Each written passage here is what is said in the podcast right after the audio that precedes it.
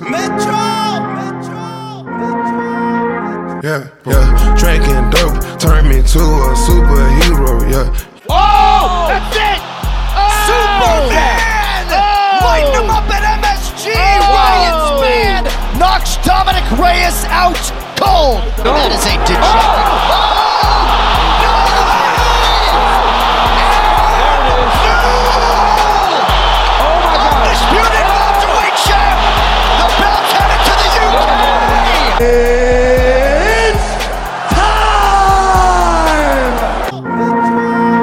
Yeah. Et bonjour, bonsoir dans ce nouveau podcast sport de combat du Café de Friends Sport. Et aujourd'hui, ben, on va, après la preview, suite logique, on va vous débriefer, euh, je ne sais pas trop comment le qualifier, euh, la soirée, l'event, euh, le, cirque, le show qui a eu lieu hier soir à Riyad en Arabie Saoudite, dont le point d'orgue était l'anciennement exhibition, puis finalement combat officiel entre Tyson Fury et Francis Ngannou.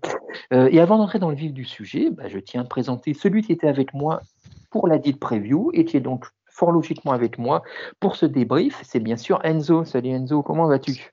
Salut Lionel, salut à tous, ça va très bien. Euh, bah écoute, ouais, on fait, on fait le taf à deux pour, euh, pour cet event un peu particulier, mais, euh, mais on est là. Un peu particulier, c'est le cas de le dire, euh, parce que alors voilà, donc on va quand même, euh, euh, il faut parler de l'event en fait, parce que voilà, c'était un espèce de show. Nous, quand on a enregistré la preview, on n'avait pas encore vu tout ça. La Fight Week n'était pas encore passée, donc je remets un peu les choses dans leur contexte, comme elles se sont passées.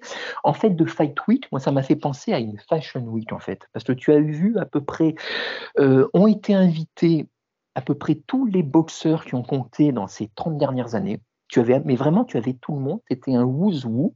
Euh, ils se sont tout le monde euh, donné des interviews dans tous les sens. Ils ont mangé ensemble ou quoi. Enfin, ça a été une immense euh, promo de l'Arabie Saoudite en fait euh, bah, pour les events qu'ils organisent. Tu sens vraiment qu'en fait, si on on pouvait imaginer que le combat avait un sens avant.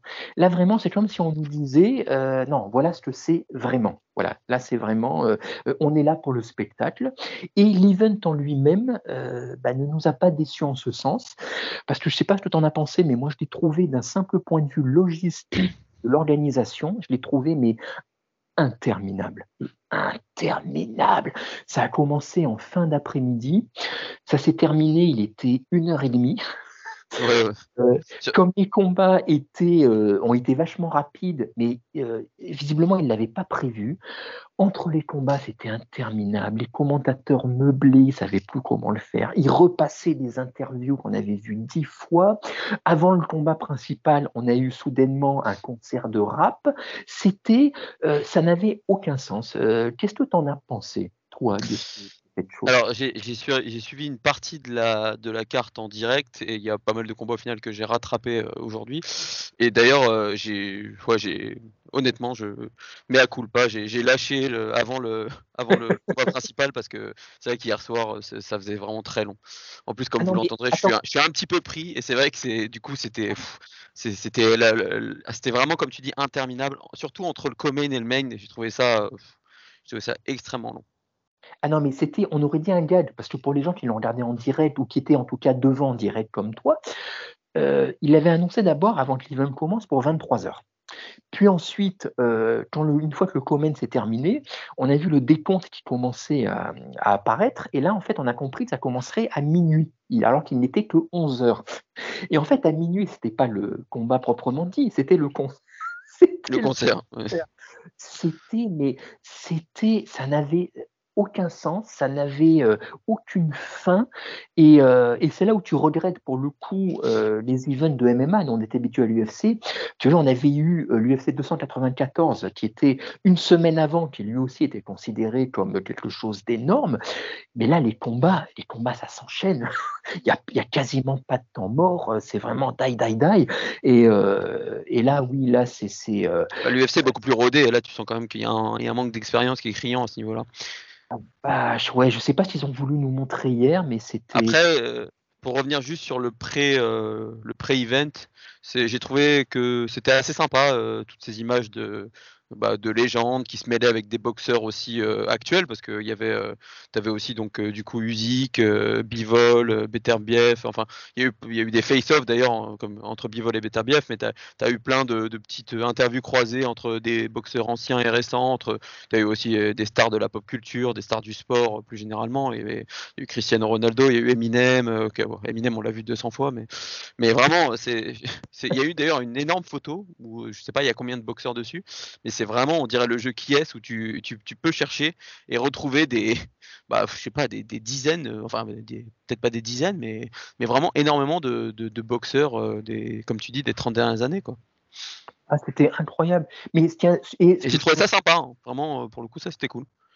Oui, mais et ce que je trouve intéressant, parce que c'est en fait le plus important, c'est qu'au-delà de l'anecdotique et effectivement du côté wouzou qui nous fait plaisir, euh, ça, nous a permis de voir que Roberto Duran, d'ailleurs entre parenthèses, est toujours vivant et a l'air de toujours se porter très bien. C'est une sorte de miracle en soi quand on connaît sa vie, mais euh, ça montre à quel point les organisateurs ont voulu frapper vraiment un coup énorme et c'est comme si, moi j'ai l'impression, tu vois, qu'avec cet event, ils nous disaient, ok, on est là et on est là pour longtemps. Vous voyez ce qu'on veut faire, ce qu'on peut faire. Euh, vous voyez qui on est capable de rameuter, c'est-à-dire euh, tout le monde. Donc clairement, euh, ça avait commencé déjà, on en avait un peu parlé dans la preview, l'Arabie Saoudite a commencé à devenir depuis quelques années un lieu pour la boxe, mais j'ai l'impression que là, dans la décennie qui s'annonce, ça va devenir le lieu incontournable pour les grosses réunions. Bah, le, ouais, c'est l'Arabie Saoudite fait un énorme travail de soft power, euh, comme l'avait un petit peu fait le Qatar, euh, enfin beaucoup fait le Qatar il y a quelques années, avec le foot notamment. Mais euh, l'Arabie Saoudite, ouais, a, misé sur sur la boxe et sur plein d'autres choses d'ailleurs, mais en, en, essayant de devenir un espèce de, de pôle d'attraction majeur dans dans le sport. Et c'est vrai que bon, on a vu il n'y a pas si longtemps, du coup, euh, Usyk euh, contre Joshua, ça, s'est déroulé là-bas. Et on aura, je pense, de plus en plus d'affiches euh, qui se dérouleront là-bas. Alors, c'est pas, pas le temple de la boxe comme, comme Las Vegas, mais c'est vrai qu'en tant que, en tant que Français, c'est, sympa en termes de, en termes de plage horaire, c'est plus, plus intéressant pour nous. en termes de plage horaire, c'est plus intéressant. Non, puis après, non, mais après, j'ai envie de te dire, bah, les temps changent aussi, puis on s'adapte. Oui. Voilà, quoi. Parce que Usyk Fury, a priori, si ça arrive, aura lieu là-bas. Et on rappelle que l'UFC a annoncé, là, il y a quelques semaines, que normalement, ils, ils organiseraient un événement là-bas d'ici mars-avril, normalement. Donc, ça serait le premier pour l'UFC euh, en Arabie Saoudite, ouais. ouais, ouais parce qu'ils ont, ils ont déjà fait les, Émirats euh, plusieurs fois. absolument. Absolument, ouais, ouais. ouais. Non, non, mais donc, écoute, bah, eux, ils savent, s'ils le font là-bas, c'est qu'ils sentent que, que euh, le vent tourne dans la bonne direction. J'avais entendu qu'il devait venir, mais finalement, je ne l'ai pas vu. sur le... Est-ce que Mayweather était présent? Je ne l'ai pas vu. Ah oui, non, bah, alors il ne devait pas y être, parce que sinon. Mais c'est vrai que c'est un nom qui était revenu aussi. Oui, c'est vrai. Non, mais c'est vrai que c'est en plus, c'est le seul qui manquait parce que, comme tu dis, il y avait vraiment absolument tout le monde. Il y avait tout. C'est euh, ouf. Euh, donc, euh, bah, alors pour parler du côté sportif, il y avait donc, on n'a pas vu le combat des prélims. Le seul combat des prélims, c'est un combat de super welterweight entre l'anglais Jack McCann et l'américain Alcibade Duran. McCann a gagné par TKO au deuxième round. Voilà, on l'a pas vu, on vous donne le résultat brut. Ensuite, on rentrait dans la carte principale avec tout de suite. Alors, le combat était euh, avancé par rapport à ce qui était prévu. Donc, c'était lui qui ouvrait la main carte entre euh, Martin Bacolé et Carlos Takam. Euh, combat qui nous, ben, c'était limite le combat qui nous intéressait le plus, qui nous intriguait le plus en tout cas. Et force est de constater que ça a assez rapidement tourné ben, à l'avantage du Congolais. je te laisse la parole, Enzo, j'ai beaucoup parlé. Ouais, bah oui, c'est sûr que c'était un combat qu'on annonçait compliqué pour, pour Bacol parce que bah parce que voilà, Takam c'est le client en merde par excellence et que malgré son âge avancé, je crois qu'il fait 42 ou 43 ans, c'est il, est, il est toujours en très bonne forme physique, il a toujours ce style très, très emmerdant, toujours avancé sur l'adversaire, très, très bien regroupé en, défense. Mais là, il est tombé sur un backall qui était vraiment énorme. Genre physiquement, c'est ah, pour le coup, même la, shape n'était pas du tout, euh, du tout fit. Hein. Il avait pris beaucoup de bides. Il était, euh, je sais pas, il a été pesé à combien Je crois presque 130, il me semble. Il était énorme, ouais. Mais il était vraiment énorme. Et à côté, Takam, qui est déjà de base un petit poids lourd, ah la différence physique, elle s'est vite fait sentir. Et quand Bacol il a commencé à toucher nettement, on va dire, à partir du, deuxième, troisième, ça a commencé vraiment à, impacter et on a assez rapidement senti que, ça allait être compliqué pour Takam de, finir ce combat. Et, voilà, au final, il, c'est sur un coup au corps que Bacol fait flancher Takam et après l'arbitre arrête le combat. J'ai trouvé l'arrêt un peu tôt au premier visionnage. En en parlant avec les potes, finalement, j'étais un peu le seul dans, dans cette optique et, peut-être que je m'étais trompé et que du coup, c'était peut-être une, bonne solution de, l'arrêter à ce moment-là. Comme il, s'était pas fait enchaîner debout, je m'étais dit qu'il aurait pu le laisser un petit peu. L'erreur, plus que l'arbitre, pour moi, elle est à, Takam qui, n'a pas du tout pris le temps de, poser un genou à terre et de et de, bah, de, voilà, de récupérer un petit peu avant de se relancer parce que on sent qu'il a été touché très clairement au corps. Alors justement, alors j'allais te poser une question sur Takam. Alors je résume rapidement vraiment le combat qui a eu lieu. Euh, premier round, il ne s'est rien passé. Vraiment, les deux se jaugeaient ou quoi. Mais j'ai trouvé que Takam était meilleur dans le sens où, comme tu dis, commençait à avancer et à trouver des ouvertures, sans connecter du tout. Mais moi, je lui aurais donné euh, le round, je lui donne à lui. Euh, au deuxième, là, les hostilités euh, les pralines commencent à partir des deux côtés. À ce jeu-là, forcément, Bacolé il est plus puissant, mais euh, Takam arrive également à toucher et je trouve qu'il arrive à pas mal se protéger. Et euh, à l'entame du troisième, j'ai l'impression, alors je sais pas si Bacolé, c'était un game plan où il s'est dit bon là maintenant on y va, mais il a commencé à enclencher la troisième et là vraiment les bombes ont commencé à tomber. On a vu comme tu disais la différence de puissance. Et d'où la question moi que je voulais te poser, c'est d'après toi, parce que j'ai vu des euh, la question est revenue sur les réseaux sociaux. Pourquoi est-ce que Takam n'a pas cherché à plus euh, tourner, tu vois, plus s'échapper, tourner euh, Moi, j'ai l'impression qu'il cherchait non pas l'épreuve de force, tu vois, mais c'est vrai qu'il restait proche de Bacolé et du coup à distance de coup. Et bah, ça n'a pas pardonné parce que très rapidement, on s'est rendu compte, il tanguait, il s'est mis, à partir vraiment du début, milieu, troisième round, il s'est mis à tanguer sur les coups parce que Bacolé, bah, on avait vu contre Yoka, mais ça se confirme, il a une force de frappe. Ouais, il a une puissance impressionnante. Hein.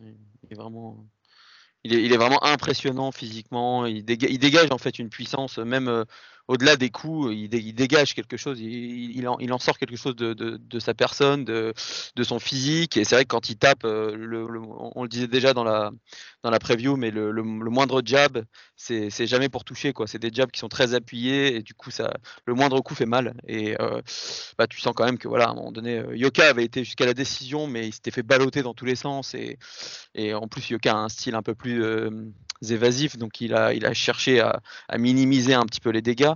Mais euh, c'est sûr que Takam, bah, j'ai du mal à leur reprocher euh, ce, que, ce que tu disais, parce qu'en gros, euh, il est quand même, il a un déficit d'allonge qui est énorme. Et mmh.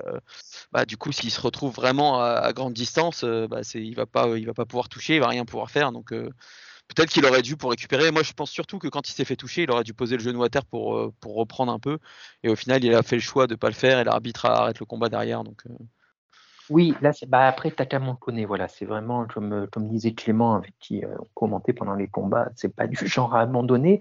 pour revenir sur l'arrêt, moi, j'étais en direct, j'ai pensé comme toi, à chaud. Tu vois, vraiment, ça m'a semblé rapide. Je, ouais, parce qu'il prend, il prend une série au visage, une série, même peut-être, je pense, deux coups en fait, euh, ensuite au coup au corps, il, prend ce coup au corps, il accuse le coup nettement, tout le monde voit qu'il est touché, il commence à reculer, à essayer de gérer un peu le truc, et il prend deux coups euh, assez nets au visage.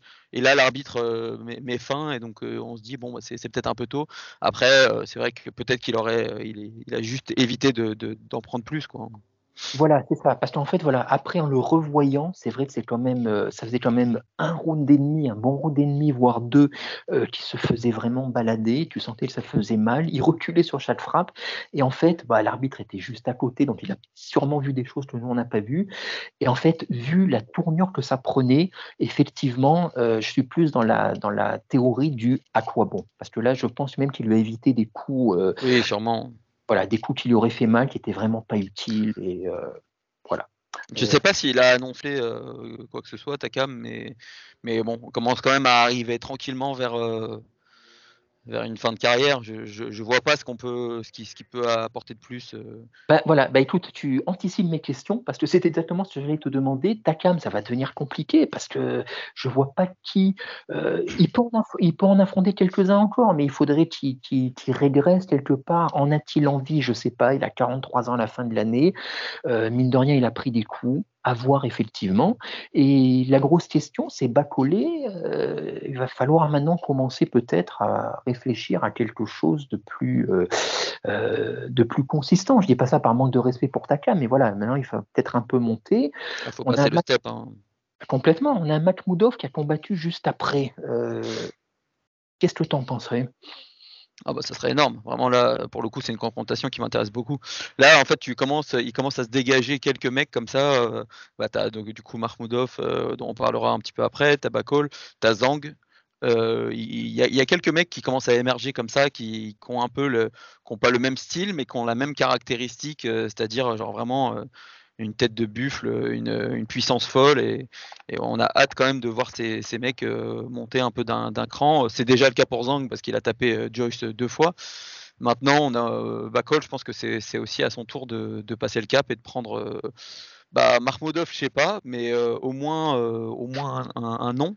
Il y avait aussi Parker sur la carte qui a fait bonne impression, et du coup, Bakol Parker, ça, peut être aussi un combat, un combat intéressant. Tu as aussi des mecs comme Dylan White ou, voilà des enfin des avec un petit peu plus de un passif un petit peu plus solide que celui de Takam de et, puis aussi peut-être un petit peu moins vieux et moins moins sur la fin quoi. Absolument. Oui non, qui sont qui sont toujours là. Le pauvre Parker, on va en parler après mais après ce qui s'est pris contre Joyce, euh, lui mettre un gars comme Bacolé en face, ce serait pas je sais ouais, mais il va se retrouver lui aussi dans une posture un petit peu délicate où. Euh, c'est vrai, bah, c'est vrai aussi, absolument. Absolument, oui, oui. Surtout qu'en plus, la catégorie des lourds, vu que c'était une carte spéciale lourd, euh, elle est un peu barrée, on en parlera tout à l'heure, euh, à suivre. Euh, combat suivant, Moses Itoma, l'anglais, qui affrontait Bernat. Bon, bah là, c'était prévu. Tikeo au bout de 1 minute 53. N'y a pas eu de combat en gros, donc euh, c'est inutile d'en faire la moindre analyse. Euh, bah voilà, Beitaoma a fait ce qu'il avait, ce qui était prévu, ce que ce qu'on attendait de lui. Euh, voilà, lui il est très très jeune. Voilà, lui aussi maintenant on aimerait le voir franchir un step bien moindre. Le mec il a que 18 ans, le jeune, donc voilà, il débute. il est plaisant. Moi j'aime toujours le voir. C'est c'est qu'il y a du spectacle, voilà. Mais il y a vraiment, je ne sais pas si tu veux en dire un mot, mais je voilà, je ne vois pas ce qu'on peut en dire plus que à suivre. 18 ans pour la KT, c'est extrêmement jeune. C'est vrai, enfin, c'est vraiment, c'est vraiment très très jeune. Euh, il est dans les prospects, mais il est encore dans, enfin, dans des étapes qui sont quand même bien avant euh, celles dont, euh, celles, on peut pas comparer encore avec des mecs comme Bakol ou, bien sûr. Makhmoudov. il, est, il, a, il a encore pas mal d'étapes à passer avant ça, mais c'est, un, un, mec à suivre, c'est clair. Et puis lui aussi, il dégage une, une grosse puissance.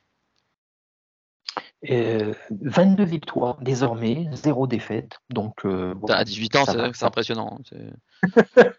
Ça pose son nom. Et, euh, et, à noter que, a priori, je ne veux pas dire de bêtises, mais le combat était prévu je crois que le combat était prévu en 10 rounds, tu vois. Donc déjà, ça veut dire qu'un step a été passé parce que le précédent euh, qu'il avait fait, je crois que c'était un 6 rounds qui n'était pas allé au bout du tout, hein, tu vois. Mais c'était, voilà, là donc déjà, on commence à le mettre un peu dans la, dans la cour des plus grands. Euh, on parlait de force de frappe euh, et de combat rapide. Là, on va allier les deux. Mark Moudov, donc, qui, comme prévu, bon, bah, il, a, il a expédié la victime expiatoire qui était Junior Anthony Wright en 1 minute 10. Euh, moi déjà, j'avais eu vraiment, mais j'avais eu de la peine pour Wright, où je m'étais inquiété quand tu as vu, je sais pas si tu avais vu la pesée, mais on aurait dit, euh, bah on aurait dit ce que c'était en fait, c'est-à-dire un vrai poids lourd avec un cruiserweight. C'est un ancien cruiserweight. Ouais. Ouais, bon, enfin, j'ai même envie de dire, il l'est toujours. C'est un cruiserweight, ouais. tout à fait. Voilà, il était gras, il était. Et Makhmoudov, bah, écoute, on n'a strictement rien appris. Voilà, on avait dit en preview qu'a priori c'était un combat juste pour le mettre sur l'affiche et continuer à le laisser actif. Qu'est-ce que tu veux dire? Une minute dix, donc je vais juste te poser, plutôt que de parler du non-combat, je vais te poser la question, la même que pour Bacolé, euh, quelle suite tu préconiserais pour lui? Bah, Autant euh, Bacol, il prend Takam, donc euh, quand même un nom reconnu, autant euh, Mark bah, comme on disait, c'est vraiment un mec pour, on va dire, pour faire un combat, parce que ce combat n'apporte absolument rien dans sa fiche. Lui, il avait quand même passé quelques étapes, notamment avec Takam déjà, donc maintenant, je pense qu'il faut, passer à des étapes supérieures. Je trouve quand même que défensivement, il a, il a des, lacunes assez. enfin, bon, peut-être qu'au final, il avait aucune inquiétude, mais je, il a une garde très ouverte. ça, ça, peut lui jouer des tours face à d'autres types dans la KT mais, euh, mais il a toujours ce, cette, cette, puissance dans les, dans, dans, les bras qui est, qui est impressionnante. Hein. Il, il, est assez terrifiant. Mais il y a pas mal de mecs terrifiants dans, dans cette KT, donc euh, on, a, on a hâte de les voir s'affronter pour, euh, pour, pour voir qui en sortira le, le, grand, le grand gagnant.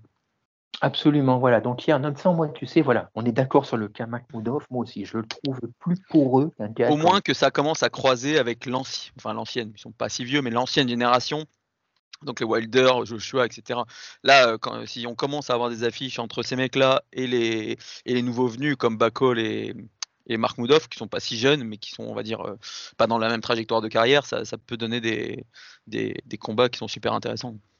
Ouais, mais je crains, tu vois, que, que, que non, oui, pareil, actuelle, euh, voilà, ils restent entre eux et euh, euh, ils fassent leur combat, euh, ils se, et jamais ils se confronteront aux autres. J'espère me tromper, mais voilà. Bah, on en a parlé la dernière fois, Marc Moudov, il a quoi, 34 ans, c'est ça? 34, ouais, absolument, absolument. Donc, c'est en fait, il va déjà falloir aller assez vite pour lui. C'est lui, il n'a pas de, il a pas de temps à perdre. S'il veut commencer à gratter une ceinture, s'il veut monter les échelons, il va falloir s'y mettre et avoir des grosses affiches assez rapidement. Quoi. Absolument. Quand tu penses que Bacolé à 30 ans, euh, c'est presque le genou, quoi. C'est, une caté particulière, une période particulière. Euh, en parlant de combattants particuliers, Joseph Parker, donc qui lui en a 31 et qui était, comme on avait dit dans la preview, le vieux Bristar face à Simon King prospect qui en, avait, en a pourtant 34. Et euh, ce que tu avais subodoré, mon cher Enzo, bah, s'est révélé euh, encore au-delà de tes prévisions, dans la mesure où, pour moi, tu vas me dire ce que tu en penses, mais le combat a duré à peu près même pas un round, parce qu'on s'est très rapidement rendu compte que Parker était juste trop talentueux, il était au-dessus. Euh, à part le côté physique, gabarit, mais même ça, Keane ne s'en est pas servi. Il boxait de manière, il était un peu voûté, c'est-à-dire que même son avantage de taille en fait et d'allonge, il s'en est pas servi. Et très rapidement, on a vu que Parker était juste euh, meilleur en tout, meilleur techniquement, euh, juste meilleur. Voilà, donc il a un peu joué avec lui. Et puis il a terminé d'un magnifique uppercut au troisième round. Mais en fait, on a l'impression qu'il aurait pu le faire avant, qu'il aurait pu le faire après. ce combat, c'est pas qu'il avait pas lieu d'être, parce que du coup, euh, on a vu vraiment où on était keen, mais il y avait euh, plusieurs classes d'écart entre les deux. Bah, il fallait voir Keane euh, sur la scène internationale, comme on disait, c'était un mm. mec qui était plutôt sur la scène régionale jusqu'à maintenant. Donc là, on, a vu, il y avait un gap vraiment, comme tu disais, un gap technique qui était très très important. autant sur les autres combats, donc dans, l'ensemble, beaucoup de combats ont été déséquilibrés, mais ça a été souvent un gap de puissance. Autant là, ça a été un gap de bah, technique. Quoi. Genre, Parker est un, combat, un combattant euh, très supérieur à Keane, qui est vraiment un mec très limité, encore plus que ce que j'imaginais. Donc, euh, donc là, ouais, c'est, à mon avis, ça va renvoyer Keane sur son circuit euh, canadien, et, je, je, pense qu'on ne le reverra pas de sitôt dans des, dans des confrontations aussi importantes. Peut-être, peut-être une confrontation face à Yoka, parce que les deux sont, sont dans une passe euh, pas, pas, pas intéressante. Donc euh, peut-être pour relancer Yoka, ça peut être intéressant, mais, mais sinon, euh, vu en plus leur passif, le petit bif qu'ils ont eu entre eux, ça peut, ça peut être pas mal. Mais, mais sinon, je, ouais, je, on peut ne plus entendre parler de Keane pendant un bon moment. Bah, moi, j'ai même envie de te dire, tu vois, sans être cruel, mais qu'on peut même pas du tout, parce qu'il a mine de rien 34 ans déjà. Et hélas, j'ai l'impression que voilà, là, on a juste vu bah, son niveau, son niveau réel, ses lacunes béantes. Et, même, même à Yoka, ça ne l'intéresserait pas, si tu veux. Ça n'intéresserait pas Yoka de le prendre parce qu'il n'aurait rien à y gagner. Et d'ailleurs, ça me fait penser, tiens, juste petite parenthèse, j'ai vu que Yoka, c'était aujourd'hui sur le site de l'équipe, il parlait donc de la réunion d'hier, que Yoka évoquant le combat entre Takam et Bakolé, que Yoka voulait sa revanche contre Bakolé. Donc voilà, ça fait partie des. Oh mais euh, voilà. Gros, gros, taf à faire là, hein, parce que c'est. parce que a l'air de monter en puissance. Euh, bah, Yoka, on ne sait pas. Donc, euh, c'est... oui, encore une fois. Et, Yoka, enfin, on va, on va pas faire trop de hors-sujet, mais Yoka prend quand même lui aussi un ancien cruiserweight pour son combat de rentrée. C'est pas ah, c'est vrai qu'il prend Ryan Mary, c'est ça Voilà, ouais, qui est un ancien cruiserweight. Donc, c'est pas mm. forcément ni, le ni la meilleure façon, ni le meilleur message que tu envoies à la catégorie. On pas du tout le même profil en plus. En temps voulu, oui, absolument. Euh, et pour Parker, du coup, qu'est-ce que tu, qu'est-ce que tu envisages? Bah, Parker, c'est voilà, une très très bonne perf de sa part. C'est un mec qui qui a, rarement déçu. Il a fait moi je le, trouvais par moments assez chiant dans, les combats qu'il amenait, mais euh, c'est un mec qui a, toujours à peu près délivré. Euh, sa dernière perf contre Joyce, c'est vrai qu'il avait pris assez cher et ça avait mal fini pour lui, mais euh, dans l'ensemble, c'est un mec qui, se place tranquillement dans le top 10 de la KT et, qui, qui, va, sûrement enchaîner contre un autre, mec bien, placé. Hein. Je pense que ça peut être un combat intéressant justement pour Backhall ou pour, ou pour Mark Modoff. Hein. Oui, oui, oui, mais là pour le coup, je pense que c'est vraiment sa kryptonite à Parker, hein, parce qu'on avait vu qu'entre Joyce, il avait été bah, dépassé en puissance pure, et euh, si tu lui mets un Mark Moodoff ou un ouais. collé en face, euh, il, est, moins grand quand même que, ces mecs-là, il est moins, moins lourd, euh, c'est sûr qu'à ce niveau-là, c'est compliqué. Combat, bah, toujours chez les heavyweight, forcément, c'était le, thème de la carte, entre deux prospects invaincus, Fabio Wardley et David Adeleye pour la entre autres euh, la couronne britannique des poids lourds. Euh, alors un combat, beaucoup l'attendaient, euh, beaucoup, c'était leur combat le plus attendu, leur combat référence de la soirée. Je n'irai pas juste là, mais déjà c'est un combat, il est allé en 7 rounds, donc déjà il y avait du mieux dans la carte par rapport au précédent combat. Et je t'avoue que dans un même élan, j'ai été un peu déçu par Adélayé qui a, qui a un physique de buffle. Il est énorme, mais par contre, c'est très frustre techniquement. Ça frappe, hein, mais rapidement, euh, on a vu quand même qu'il était assez limité. Et j'ai été, par contre, vraiment, j'ai beaucoup aimé euh, ce qu'a montré Wardley. Wardley, il était moins balèze euh, au niveau du gabarit, mais par contre, j'ai trouvé qu'il se déplaçait vraiment bien, toujours actif. il en a encaissé quelques-unes, il les a pris sans broncher très précis, euh, beau travail de contre, il avançait, il touchait, frappe très sèche. Moi, je lui donne euh, quasiment tous les rounds. Il n'a pas marché sur Adélayé, mais il était toujours au-dessus très agressif dans le bon sens du terme. Euh, truquait beaucoup parce qu'il se sentait dépassé. Wardley, on savait qu'il y avait un bif entre les deux. Il est resté très calme, il n'est pas rentré dans le, jeu de, euh, dans le jeu de la provocation. Et il a entamé en fait un lent travail de destruction. Et peu à peu, il a effrité Adélayé euh, ben, juste au coup qu'il envoie à terre dans le septième round. Adélayé était juste usé. Il se relève, mais il se fait arrêter juste après. Euh, moi, franchement, belle performance. J'ai été, euh, je vais impressionné, peut-être un grand mot, mais vraiment, il m'a vraiment surpris. Ce que j'ai vu m'a plu. Et honnêtement, j'ai hâte de voir la suite. Qu'est-ce que tu en as pensé? Ouais, c'était comme tu dis une très belle perf de, Wardley. Euh, il, a, plutôt marché sur son adversaire, même si ça a mis plus de temps que dans les autres combats de la carte, mais c'est il a, montré sa supériorité à peu, près à tous les rounds. Il a, été au-dessus, mais il a, géré la, puissance de Euh, et, voilà, euh, franchement, pas, pas grand chose à en dire de plus. C'est un mec qui est, du coup, c'est encore un anglais. du coup, on verra si mm. s'il y aura, il y aura des affiches intéressantes qui lui seront proposées par la suite euh, pour, pour monter un petit peu en gamme parce que on peut, voilà, on peut aussi pondérer un petit peu en disant que l'adversité la, n'était pas non plus de, très haut niveau. Donc, il faudra voir face à un mec un petit peu mieux que ça. Absolument. Mais déjà, disons, là, ça y est, il a un titre officiel, il est champion des poids lourds anglais. On peut imaginer maintenant pour la suite euh, un titre européen. Il va viser le titre européen, peut-être pas immédiatement, mais dans deux. C'est qui le champion d'Europe euh, euh, alors là, tu me poses une toile. me poses une toile, je, vais le chercher. Je te mets un piège là. Parce que oh, non, non, le champion d'Europe poids lourd, c'est pas non plus le. Non, C'est pas le titre le plus reconnu qui soit, mais, mais même pour une petite confrontation anglo-anglaise encore qui soit sympa, on, peut, on pourrait lui proposer du bois qui, euh, ah, euh, qui, qui sort de sa défaite face à Usyk.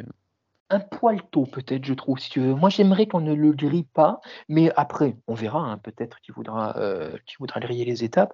Mais euh, il a 28 ans, il est encore pas, tu vois, il est encore relativement jeune. Je pense qu'il a encore du temps.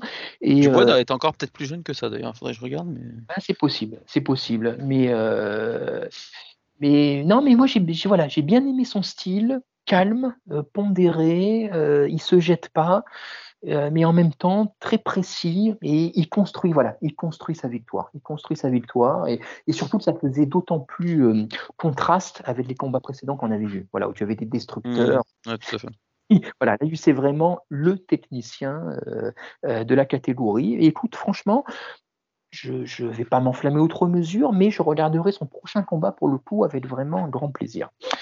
Et on en arrive, euh, voilà, sachez que nous on enchaîne.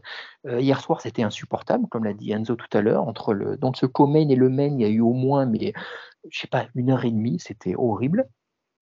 Entre Tyson Fury et Francis Ngannou. Contrairement à ce qu'on avait annoncé en preview, puisque ça s'est décidé la veille du combat, vraiment limite en catimini, ce combat est devenu officiel. Il a été reconnu à la dernière minute euh, par la WBC. Ne me demandez pas pourquoi. Et donc, le combat compte sur, euh, entre dans le palmarès des deux hommes et Francis Ngannou a donc, ça y est, un combat professionnel en boxe. Euh, il a la même fiche, il a la même fiche que Conor McGregor. exactement, exactement. Euh, durant la Fight Week, on avait vu euh, un Tyson Fury qui était extrêmement euh, tranquille avec son père. Il était plus en villégiature et le spectacle de stand-up H24. Moi, ce qui m'a fait c'est quand il y a eu la pesée, même si on sait, je n'en ai pas tenu compte pour être honnête, parce qu'on sait qu'avec Fury, le physique ne veut strictement rien dire. Néanmoins, quand on l'a vu arriver, il a été pesé à 126 kg, sauf erreur, son poids le plus lourd en carrière dans un combat. C'est peu dire qu'il n'était pas en shape. Voilà, on va ah dire. non. non, mais déjà que de base, euh, la shape, c'est pas trop son truc. Mais on n'a jamais vu vraiment Fury euh, vraiment très en forme, mais là, clairement, ça, ça se voyait qu'il en avait rien eu à foutre. Quoi. Voilà, c'est ça. Donc, ça pouvait donner déjà un indice. Moi, je t'avoue, je me suis dit, ah non, il ne faut pas se baser là-dessus, il nous a déjà surpris. On va voir. Mais c'est vrai que ça, et ça contrastait d'autant plus euh, face à Ngannou qui était, bah, qui lui est toujours taillé dans le marbre, ça c'est n'importe quoi. Euh, le combat en lui-même, bah écoute, on a eu un Fury. Euh, je trouve, on va essayer de, sinon faire du round par round, mais enfin essayer d'un peu d'évoluer. Mais moi, euh, dès le début, j'ai été. Alors certes, on me dira c'est facile avec le recul, bien sûr, mais néanmoins, on l'a entendu dans le podcast. Hein, je ne vais pas me dédire, moi je n'accordais aucune chance à Ngannou et je pensais vraiment que Fury allait s'amuser avec lui.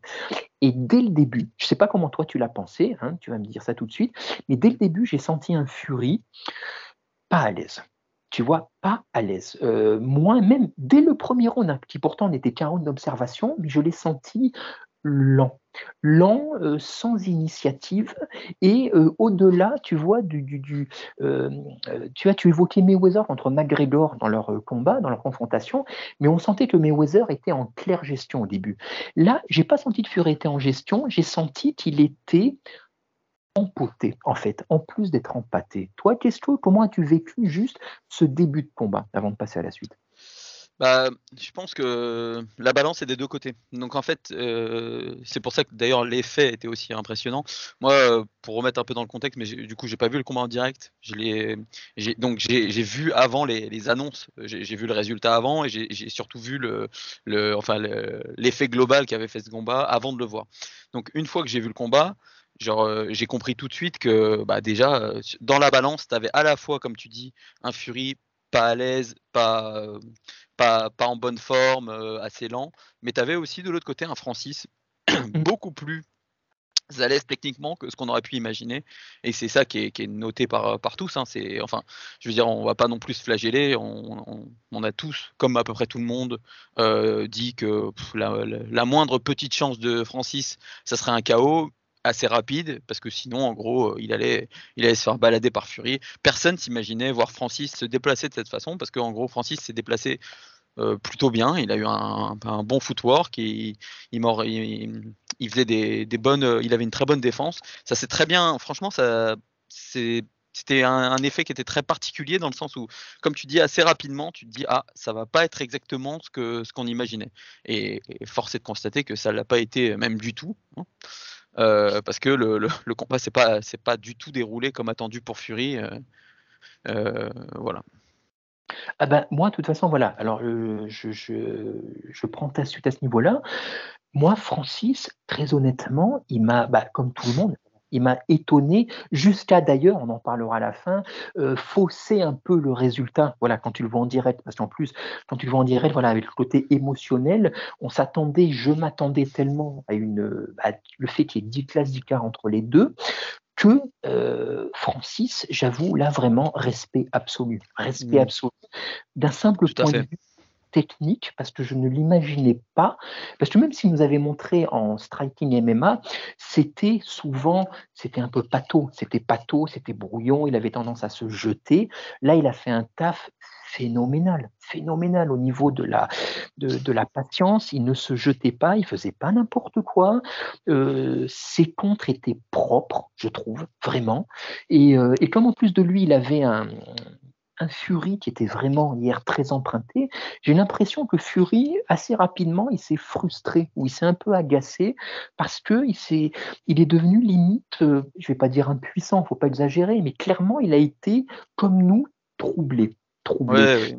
Bah, J'ai vu une déclat de Fury qui disait qu'il avait été. euh, euh, voilà, Ngannou était bien supérieur, euh, bien meilleur que nous le pensions. Donc je pense que même lui, il a été vachement surpris en fait par cette euh, par cette façon de, se déplacer de Ngannou qui était bon, évidemment c'est pas c'était pas Mohamed Ali mais c'était beaucoup moins pâteau que ce qu'on imaginait un, un, footwork très correct et surtout une défense qui était vraiment je trouve euh, très euh, très appropriée. En fait Fury s'est vite retrouvé dans un espèce de jeu où il a tenté de rentrer des 1-2 et euh, en fait, le Ngannou euh, contrait parfaitement le jab de, de, Fury avec son crochet gauche. Et il s'est retrouvé voilà, plusieurs fois à se prendre le, à se prendre le contre. Il, Ngannou a aussi changé de garde par, par séquence, ce qui pas, qui n'était pas un truc attendu. Et on sait que Fury galère contre les gauchers, donc euh, il s'est retrouvé aussi dans une position assez délicate.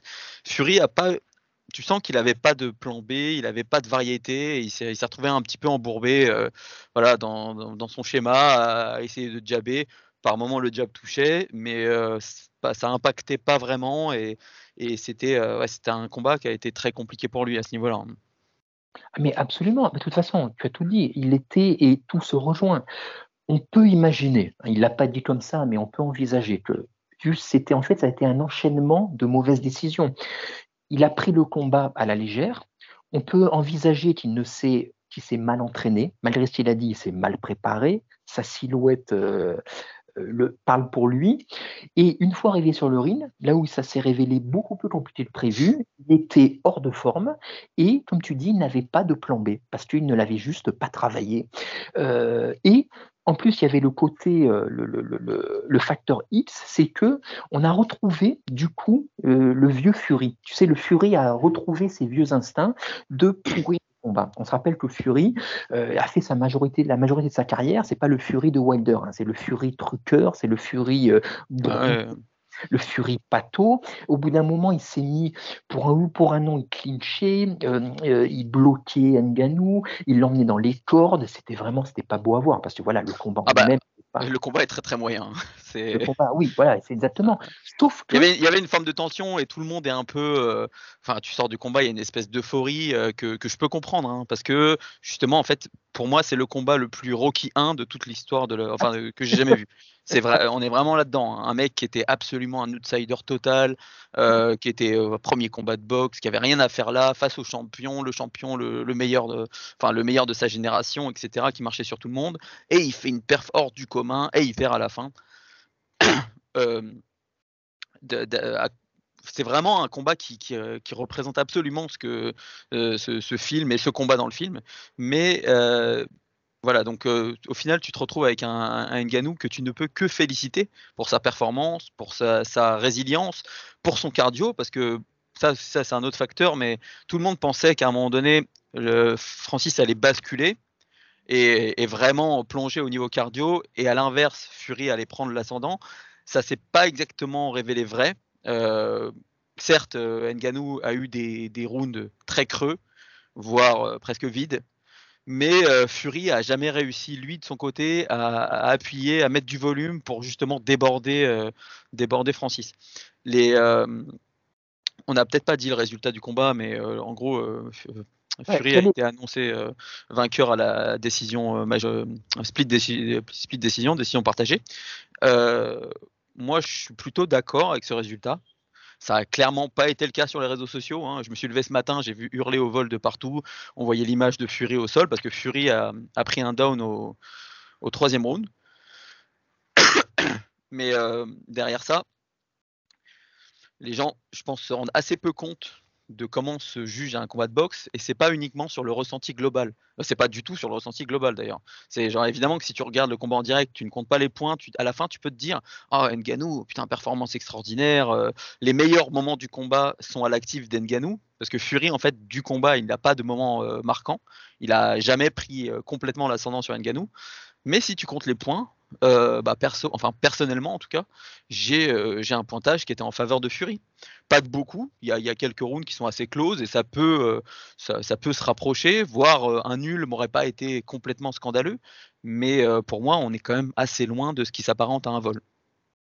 Absolument. Mais tu vois, mais je pense qu'au-delà, comme tu dis, au côté, au-delà du côté émotionnel euh, et du côté performance de Francis, et vraiment la performance dans le sens global du terme, mais euh, je pense aussi que ce qui a, euh, les gens étaient biaisés, bien sûr, et beaucoup étaient pour Francis, mais ce qui fait que les gens peuvent hurler au vol, même si les gens hurlent tout le temps au vol pour un ou pour un non, on est habitué avec le MMA. Ouais, mais là particulièrement. Vraiment, là, Oui, mais c'est ah que, tu vois, le, euh, ce à quoi je faisais allusion tout à l'heure, c'est que on est habitué à voir, on était habitué à voir, moi ces dernières années, mais euh, là c'est revenu en, en, forcière, Fury donc pourrir le combat, tu vois, euh, clincher Nganou, l'empêcher de, de boxer, d'évoluer.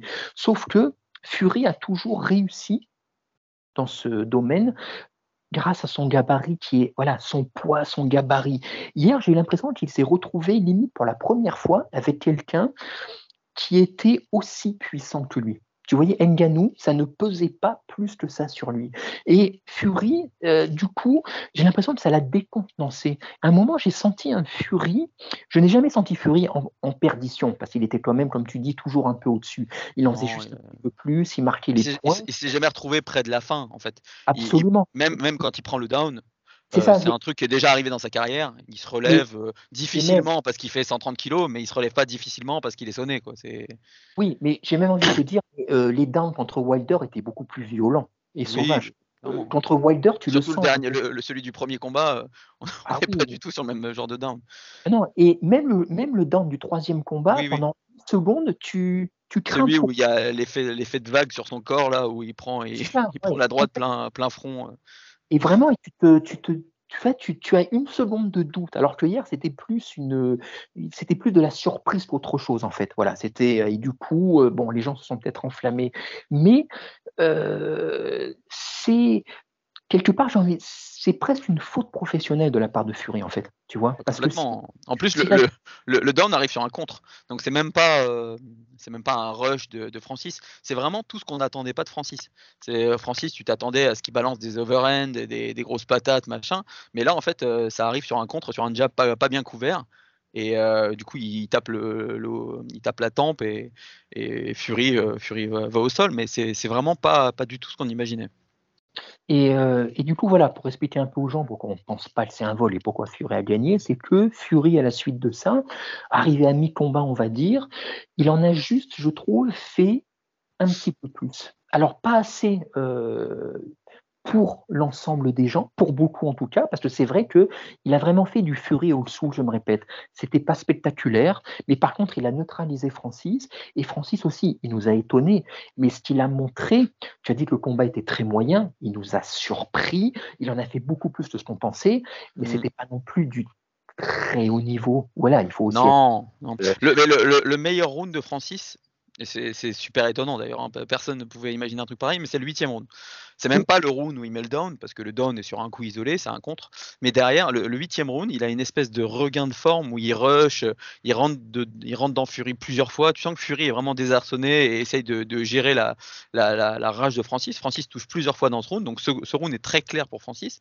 Mais il y a plein d'autres rounds où au final, euh, enfin plein, bon, c'est un combat de round, hein, mais il y, a, plusieurs autres rounds où, où c'est très peu actif des deux côtés. Et euh, tu regardes, euh, du coup, pour faire les choses proprement, on va dire, j'ai fait mon scoring, j'ai regardé les stats ensuite pour vraiment voir, parce que ça, parlait tellement de vol que je me suis dit, mais c'est pas possible. Mais au final, même quand tu regardes les stats, bah, les dernières rounds, les deux dernières rounds, je crois que Francis touche deux fois et quatre fois. Donc euh, deux, deux, coups, deux coups touchés et quatre coups touchés dans les, les rounds 9 et 10. Euh, Fury, c'est pas beaucoup plus, hein, on n'est pas sur une dizaine de coups euh, portés, mais euh, c'est toujours assez, un, petit peu plus. Quoi. On, va dire il y a toujours, il y a toujours 4, 5, 6 coups, six coups supplémentaires qui sont touchés. C'est pas énorme, mais ça permet aussi de, de montrer le, le, côté je suis un petit peu plus actif que toi. Il s'est par, par moment mis un poil au-dessus. C'est pour ça que moi je lui donne les, deux derniers, je lui donne aussi les deux premiers, même s'il y en a un des deux qui peut être, euh, qui peut être bascule, hein, ça ne me, choque pas qu'on le donne à Francis, mais toutes ces périodes un peu creuses, je trouve que certes, euh, Fury a été euh, en difficulté, il a pas été, il a été très très loin de son niveau, mais il a souvent été un petit peu au-dessus de Francis même s'il n'a jamais réussi à aucun moment à mettre Francis en difficulté, à aucun moment il l'a touché vraiment nettement, il n'a il a, il a jamais euh, dominé outrageusement, alors que Francis, lui, a eu des moments beaucoup plus marquants, notamment ce down, ce huitième round, mais sur l'ensemble d'un combat, le, scoring de la boxe a cette règle, et depuis toujours, on dirait que les gens tombent un peu des nues aujourd'hui, c'est « Oh, quel scandale, c'est un combat arrangé ». Non, je pense même pas. Il y a des, juges qui l'ont donné à, Nganou. Je trouve si Nganou avait eu la décision favorable, je trouve que ça aurait été une décision plus, euh, plus bizarre que celle qu'on a vue en vrai. Oui, et en plus, voilà, tu parlais de l'inactivité de Ngannou en fin de combat, parce que tu disais effectivement, il nous a étonné avec son cardio. Néanmoins, à partir de la mi-combat, il avait quand même la bouche ouverte. Tu sentais que clairement, voilà, ça a ralenti. En fait, c'est surtout ce huitième round qui masque un peu euh, ce que je dis. Genre, parce qu'en gros, il fait un huitième round qui est assez exemple. Euh, enfin, il met beaucoup, il met beaucoup de coups, donc euh, tu te dis, oh putain. Et après, c'est vrai qu'il rebascule un petit peu dans de la gestion. là où là où ça rend la chose bizarre, c'est que normalement, tu t'attendais à ce que dans ces deux, derniers rounds, par exemple, Fury mette beaucoup de volume. Si lui avait eu le cardio qu'on a l'habitude de voir, il aurait mis des coups, il aurait, vraiment fait basculer le combat. Et je pense que ça aurait moins parlé de vol si Fury avait plus appuyé sur les rounds 9 et 10 en mettant plus de volume, en gagnant les rounds plus nettement. Absolument, oui, mais parce que voilà, encore une fois, ce combat, tout comme le Mayweather euh, McGregor, ça dépassait le simple combat de boxe et même la simple exhibition et tout ce qu'on veut. C'était une mm. sorte de lutte, d'affrontement idéologique entre deux disciplines, donc chacun voulait que son champion surclasse l'autre, ce qui n'a pas été le cas. Parce qu'en fait, si tu vois, si on regarde le verre à moitié vide du côté euh, de la boxe, Fury a fait quand même une prestation, une très mauvaise prestation, enfin une mauvaise prestation. Il est arrivé hors de forme, euh, n'importe, voilà, il a fait n'importe quoi. C'est probablement le pire Fury que j'ai vu. Hein. En vrai, c'est. Euh, c'est fort possible, ouais. Mais si tu, vois le, si tu vois le, le, verre à moitié plein, on peut se dire aussi qu'un Fury hors de forme euh, et bousculé a quand même réussi à s'en sortir. Donc, il a quand même fait il a quand même juste eu l'élan nécessaire et euh, il est quand même suffisamment au-dessus pour le faire. Voilà, sachant que tout ce qu'il y avait, euh, euh, tout ce qu'il y avait en fond de, en fond de combat, c'était, c'était plus des enjeux financiers et des enjeux de spectacle que vraiment des, des, un, un, enjeu sportif. Voilà, purement. Donc, là où je suis assez choqué, c'est que ça parle de vol sur les réseaux sociaux même, même à outrance, comme je l'ai vu là, parce que franchement, euh, partout, hein, que, que ça soit sur, euh, sur les groupes Facebook, sur Twitter et tout, ça a vraiment hurlé au vol. Mais tu as aussi pas mal de professionnels, enfin d'autres boxeurs, de, de, qu'on parlait de vol. Mais là, là, là je, tombe un peu dénu parce que je me dis, mais vous connaissez pas le, le, le, système en fait? Le système de scoring, il est ce qu'il est, il a toujours été, il a toujours été ce qu'il est. Donc, euh, c'est pas l'impression globale qui va te faire gagner un combat. Ça a jamais été le cas. Euh, je, faisais, je parlais avec un pote à moi qui, justement me, parlait de ce fameux vol et je lui disais, mais hum, est-ce que tu as déjà vu Canelo Mayweather? C'est un, combat euh, très connu, mythique de ces dernières années, une masterclass, une des plus grandes masterclass de, de Mayweather. Un juge a donné 114-114 à ce combat. Ça, c'est un vol. Là, là, il y avait quelque chose de vraiment, vraiment très étrange. Tu peux pas donner 114-114 à ce combat-là, c'est bizarre. Si tu reprends tous les rounds, c'est impossible. Mais hier, factuellement, bah, si tu fais du scoring round par round, il y a quelques rounds bascules qui peuvent amener à un combat plus proche d'un match nul que d'une victoire de Fury. Mais euh, une victoire serrée de Fury, ça n'a rien, rien de scandaleux. C'est tout à fait logique, en fait. Surtout quand tu connais le style Fury. En plus, plus, mais même surtout quand tu connais le, le, le, le système de, de, de, pointage. La boxe fonctionne comme ça, c'est du round par round. Tu peux éclater presque un mec à la fin et presque gagner le combat et donner l'impression que tu vas, tu as, remporté, mais non, ça suffit pas. Ce qu'il faut, c'est gagner un maximum de rounds. C'est. Mais et, et, en même temps, j'ai envie de te dire que tout ça, tu vois, tout ce dont tu parles, ça participe un peu à le, à, à l'impression générale du combat, tu vois? C'est-à-dire, moi, j'ai vraiment l'impression que c'était un combat, je ne vais pas dire un combat de dupe, parce qu'il a bien eu lieu, on a vu, mais un combat euh, de faux semblants. C'est-à-dire que on a vu un Francis qui était à 100% de ce qu'il pouvait être en boxe, tu vois, ou pas loin, en tout cas, il nous a étonné. Un Fury qui était à quoi 20, 30%, vraiment grand maximum. Donc du coup, ça nous donne un peu une lecture biaisée et ça nous donne même une lecture biaisée pour la suite en fait, tu vois.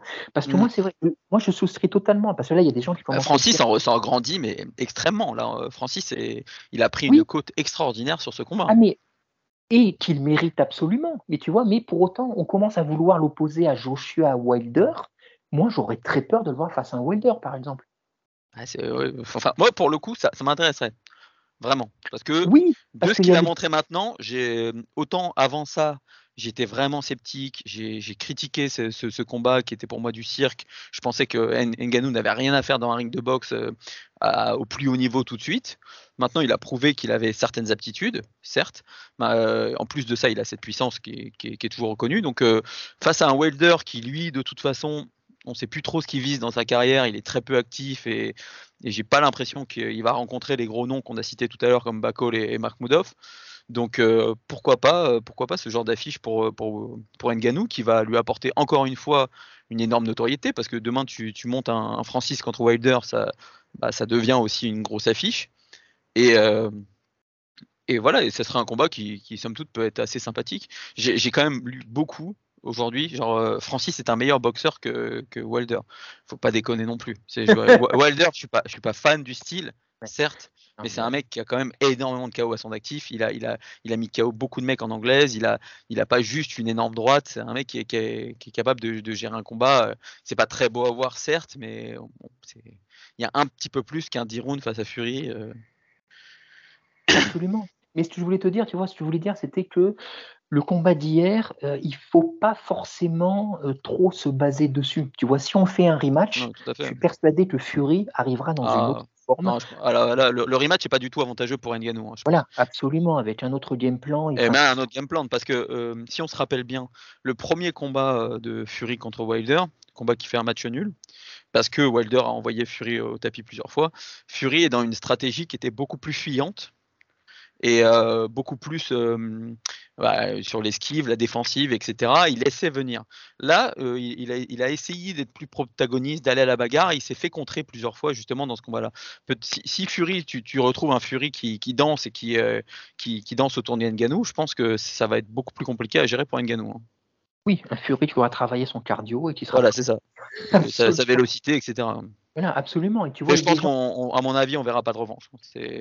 S'il y avait eu une victoire pour Nganou, euh, ça, aurait pu être dans les tuyaux. Là, je ne vois pas l'intérêt de Fury de se remettre dans ce merdier. Non, mais effectivement, mais ce qui est intéressant, tu vois, c'est que bah, Nganou, voilà, là, il a gagné ses galons de star. Maintenant, il peut faire à peu près ce qu'il veut, effectivement. Soit aller au PFL, faire ses combats de MMA, soit euh, réenquiller sur un combat de boxe avec un grand nom. Il va faire les deux, je pense. Hein.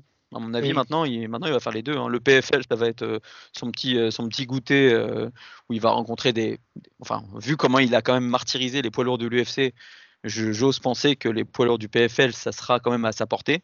Surtout qu'on a vu que bah, malgré son âge et ses problèmes de genoux, etc., il a quand même encore physiquement. on parlait tout à l'heure de Takam, mais on est sur des mecs quand même putain, qui sont exemplaires au niveau physique. Quoi. Et, donc je pense qu'au PFL, il, va se faire de l'argent, il va faire ses combats, il va rajouter des, euh, des KO assez light. Et derrière ça, il peut encore, voilà, maintenant euh, se créer une, mini carrière en, anglaise, euh, soit en attaquant directement une autre grosse affiche type Wilder ou Joshua. Joshua, j'ai quand même un, très gros doute sur le fait qu'il aille se, se prendre Nganou, qui, qui lui apporterait pas grand chose, pas grand chose dans sa carrière. Et euh, sinon, en allant, euh, j'ai entendu euh, Shizora ou, ou, ce genre de mec-là. Pourquoi pas. Je, suis encore sceptique, hein, étonnamment d'ailleurs, parce que vu la performance de Francis, on pourrait se dire ah bah non, c'est bon, il n'y a, plus, a plus de quoi être sceptique. Je suis encore sceptique parce que de, des types comme, Shizora ou Dylan White peuvent lui amener aussi autre chose avec des boxeurs qui vont plus rentrer dans l'intérieur, qui vont plus aller au corps à corps et, c'est un tout autre style de boxeur à voir s'il est capable de gérer ce, ce, style-là. Absolument. Et je me répète, mais des boxeurs qui, eux, seront pour le coup préparés physiquement, mentalement. Shizora est vieux aussi. Hein, mais... Voilà, il y aura pas. Oui, mais si vous il n'y aura pas le côté surprise et non boxeur pris par-dessus la jambe, voilà, euh, que, que, euh, qu'a fait Fury. Et tu vois, et même Fury, Dieu sait que je suis euh, pro-Usyk, enfin vraiment, je suis fan d'Usyk ou quoi, mais là, je, depuis hier. Ça rentre pas dans l'analyse. Hein, voilà, c'est ça, on voit des Fury va se faire bouffer ou quoi. Non, ça n'a rien à voir. Ça n'a rien à voir. Pour moi, ce combat, c'était comme quelque chose dans un espace-temps qui lui était propre. Voilà, c'était vraiment quelque chose à part. Ça n'a rien à voir avec leur vraie carrière, entre guillemets, j'ai envie de te dire. non, mais là, c'est plus comme un club, au foot par exemple, pour faire la, comparaison, qui va rencontrer un, fin de classement en championnat, qui va galérer, qui va prendre le match par-dessus la jambe, et euh, une semaine après va rencontrer un, prétendant en Ligue des Champions et va faire le match de sa vie et faire un très grand match. Là, je pense que Fury, il n'est vraiment pas analysé sur ce combat. La seule chose qui pourrait me faire euh, rentrer dans l'analyse sur ce combat-là, c'est le fait que Francis par moment a, été engauché et on a vu que ça faisait encore galérer euh, Fury et Fury a, a, régulièrement du mal contre les boxeurs qui sont engauchés. Et Usyk est gaucher. Donc euh, peut-être que ça, peut, ça peut être un facteur euh, qui, euh, qui sera emmerdant pour, pour Fury. Et moi, le seul, alors si on veut faire un peu de psy à deux balles, alors vraiment, ça, ça, ça, ça n'engage tout moins. mais quand on a vu leur confrontation à la fin, on les avait déjà vus avant le combat, ils s'étaient enlacés, puis on l'a vu à la fin, mm. il y a il y a eu un face-off, euh, est monté. j'ai trouvé, même au niveau, j'ai trouvé Fury, bon, était un peu dans l'émotion hier après le combat parce que quand même il était touché parce que même lui a dû être quand même surpris et déçu par sa performance. Euh, j'ai trouvé Usyk euh, euh, agressif dans le bon sens du terme et j'ai trouvé que même au niveau du gabarit, je l'imaginais beaucoup plus petit et beaucoup moins balèze par rapport à Fury. Tu vois, donc vraiment, c'est un combat euh, qui, moi, m'intrigue de plus en plus. Vraiment, parce que. Non, oui, très, clairement, ça reste la. Enfin, enfin c'est pas le combat d'hier qui, va, moi, me fait dire que l'affiche n'a plus, plus de saveur. Ça reste la grosse affiche de, poids lourd, ça reste les deux mecs qui ont battu tout le monde. C'est euh, avec une vraie prépa, j'ai envie de les voir. Euh, peut-être même d'ailleurs quand on y repense, le fait que le combat ait été annoncé pour décembre, apparemment, ça se fera peut-être pas en décembre finalement, mais le fait que le combat ait été annoncé en décembre fait que bah, Fury n'a fait absolument aucune prépa pour Nganou en se disant qu'il allait attaquer sa prépa derrière pour, euh, pour, quoi. Plutôt que d'enchaîner deux prépas consécutives. C'est vrai que ça semblait assez, tôt dans les dates. Absolument. Oui, non, mais je pense que tu as tout à fait raison. Quand on voit, bah, de toute façon, les faits donnent, euh, les faits te donnent raison. que ce soit sa silhouette ou ce qu'on a vu hier. Donc, ouais, a priori, euh, ce Frank Warren a déclaré aujourd'hui que euh, ce ne serait pas en décembre. Visiblement, euh, voilà, Fury a de besoin de, de, de, de temps, d'un peu de repos. Et Après, un contrat a été signé. Un contrat a été signé. Je, pense qu'on ne peut pas complètement plonger tout de suite dans, le, dans la déception et tout. À mon avis, il y a des enjeux financiers qu'on ne connaît pas dans le contrat. Et celui qui rompt le contrat aura peut-être des, petits soucis. enfin, même, à, mon avis, même si Usyk, par exemple, fait encore bananer et que Fury loupe le, esquive le combat, il y aura peut-être une, bonne compensation financière au, moins pour lui à ce niveau-là. Donc ça pourrait être un facteur qui empêche, qui empêche Fury de, de partir. C'est possible. C'est possible. Après, avec Fury, comme tu le sais, euh, la vérité d'un jour n'est pas celle du lendemain. Donc, euh, Et ça pourrait d'ailleurs être le, dernier combat des deux. Hein, On se garderait. Ah, moi, je pense, tu me dis que. Sauf s'il y a des clauses de revanche, tu sais, c'est parce que c'est pour ça que ça avait à choper la dernière fois. Euh, Fury voulait une clause de revanche s'il perdait, mais il voulait pas en accorder à Usyk si lui gagnait. Donc, ça c'était. Donc alors on ne sait pas exactement ce qu'il y aura, mais euh, on peut l'envisager. De la même manière que euh, Jones euh, bah, ils auraient pris leur retraite juste après leur combat. Une fois que Fury a fait Usyk et vice versa, qu'est-ce qu'il veut faire Surtout Usyk hein, d'ailleurs. Usyk une fois qu'il a fait Fury. Moi Fury, Fury, il me reste un combat que je pense. Et sportivement, ça a beaucoup moins d'intérêt qu'il y a quelques années, mais je pense que médiatiquement, ça reste un combat qui est ultra important. C'est le combat contre Joshua. C'est un, un, combat qui, avait, qui faisait sens à un moment donné euh, très fortement, qui, qui, aurait dû se faire en Angleterre dans un stadium. Ça aurait été, ça aurait été une confrontation assez hein, extraordinaire, au moins au niveau euh, de, de, de l'ambiance, du show, de médiatique, quoi, genre plus peut-être que sportivement. Mais je pense que c'est toujours un truc qui reste. Euh, qui reste intéressant, euh, intéressant à faire. Usyk, à mon avis, s'il si, bat Fury, euh, c'est bon, il aura fait le tour. Il rentrera dans, dans, dans, la légende et on, il, il, pourra s'arrêter très tranquillement. Absolument, oui. Moi, Joshua, juste pour terminer là-dessus, moi, il y a deux combats qui manquent à son palmarès, ouais, c'est Fury et Wilder. Voilà, c'est, c'est euh, très, je sais pas si tu te rappelles quand il voulait faire le Joshua Wilder, quand les deux étaient encore invaincus, ça aurait été incroyable. Et là, j'ai l'impression, tu vois, qu'on est vraiment, on a loupé quelque chose, on est passé Ah, à côté de quelque Le problème de Joshua, ça a été, ça a été Ruiz en vrai, parce que chose. Ouais, ça a été- une fois, une fois qu'il a, il a, il a eu cette défaite contre Ruiz et que, et que Fury et Wilder se sont euh, eux-mêmes bookés entre eux euh, une trilogie qui a pris beaucoup de temps, bah, Joshua, lui, il est passé un peu à côté. Il a pris Ruiz. Derrière, il y a eu Zik aussi qui est passé par là et la côte de Joshua est forcément retombée. Là où il a été considéré pendant longtemps comme le numéro un, jusqu'à l'avènement, au retour de Fury, l'avènement de Fury face à, face à Wilder, euh, jusqu'à cette période-là, c'était, c'était Joshua qui était considéré comme le numéro un. Mais on a vu par le, par, par la suite quelques, quelques limites chez lui. Et oui, il est passé à côté de ces deux affiches qui auraient été, qui auraient été énormes. Je pense que maintenant, à mon avis, le combat contre Wilder, on, on le verra plus. hein. Euh, je crains aussi. La dernière chance, c'est, tu sais, bah, ils avaient parlé de ce fameux super tournoi justement en Arabie Mhm. Saoudite, avec en main event Fury Usyk et euh, en sous-carte un Wilder Joshua. Voilà, c'était le c'était le Pourquoi pas. plan euh, initial. Ah, je prends là, on n'est on pas sur les mêmes types de, de combats qu'on a vus. Ah non, non, mais pour autant, tu vois, euh, tu, as- tu avais dit non sans raison euh, dans la preview que c'était quand même une carte vraiment intéressante. Alors, elle, elle ne s'est pas révélée l'être au niveau de la, euh, de- des combats en eux-mêmes, qui, comme tu as dit, étaient trop déséquilibrés pour la plupart, mais néanmoins, on a vu quand même une belle, bah, de beaux spécimens Oui, de oui. poids.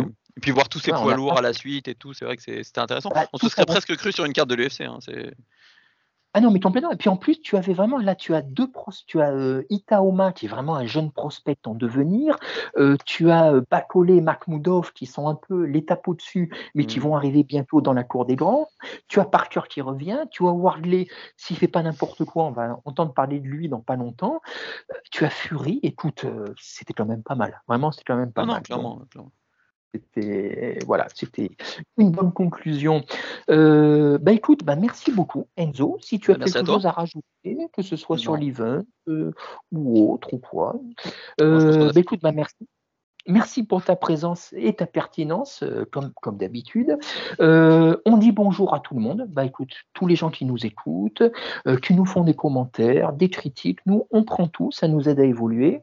N'hésitez pas, comme d'habitude, à liker, partager, échanger et commenter. Euh, on vous dit bonjour, euh, on vous dit au revoir, on vous donne rendez-vous euh, la semaine prochaine. Il y a un UFC, Jayton Elmeda contre Derek Lewis. Normalement, il va y avoir une preview des copains Clément et Arnaud. Ils vous en parleront en temps voulu. Et puis l'UFC 295 bientôt. Enfin, on se retrouve tous pour en parler ensemble. Euh, merci beaucoup Enzo. Et puis Merci à toi. euh, bah, à très bientôt. Merci. ciao. Salut. Merci à tous d'avoir été jusqu'au bout du podcast. Encore une fois, si ça vous a plu, n'hésitez pas à mettre une bonne note sur les plateformes, ça améliore notre visibilité. Encore merci et à très vite.